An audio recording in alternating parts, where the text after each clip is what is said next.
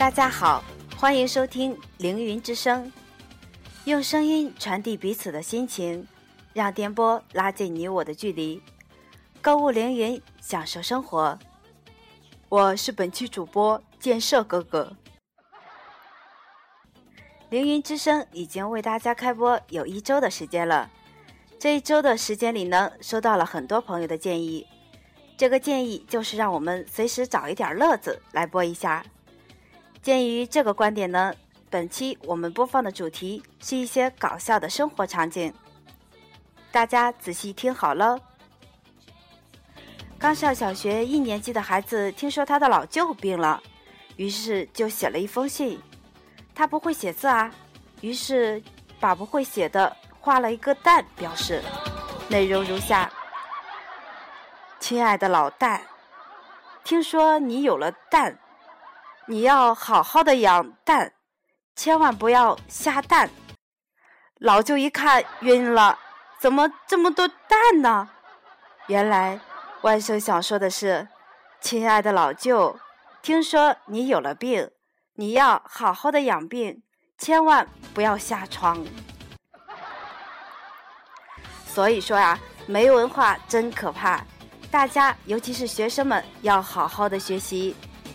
一个聪明人有时候也会糊涂，有的糊涂一阵子，有的糊涂一辈子。我就属于后者，糊涂了一辈子。现在才知道学文化的重要性，晚了。这话叫我怎么说呢？我没上过学吧，屈心。说我念过书吧，又亏心。老人叫我上两年学，可我病了一年半，就剩半年。我又请了五个月的假，还有一个月我逃了二十九天学，最后剩一天，还赶上了礼拜日休息。好了，说完生活场景，咱们再说一个《西游记》的故事。话说。四个和尚从长安出发，前去西天取经。嘟，没飞几分钟，飞机缓缓降落，没油了。悟空这通找啊，快看看哪有加油站呢？唐僧就纳了闷了，这怎么刚起飞就要加油啊？油箱小，就肥皂盒那么大，一次加五块钱的。那得加几回儿呀？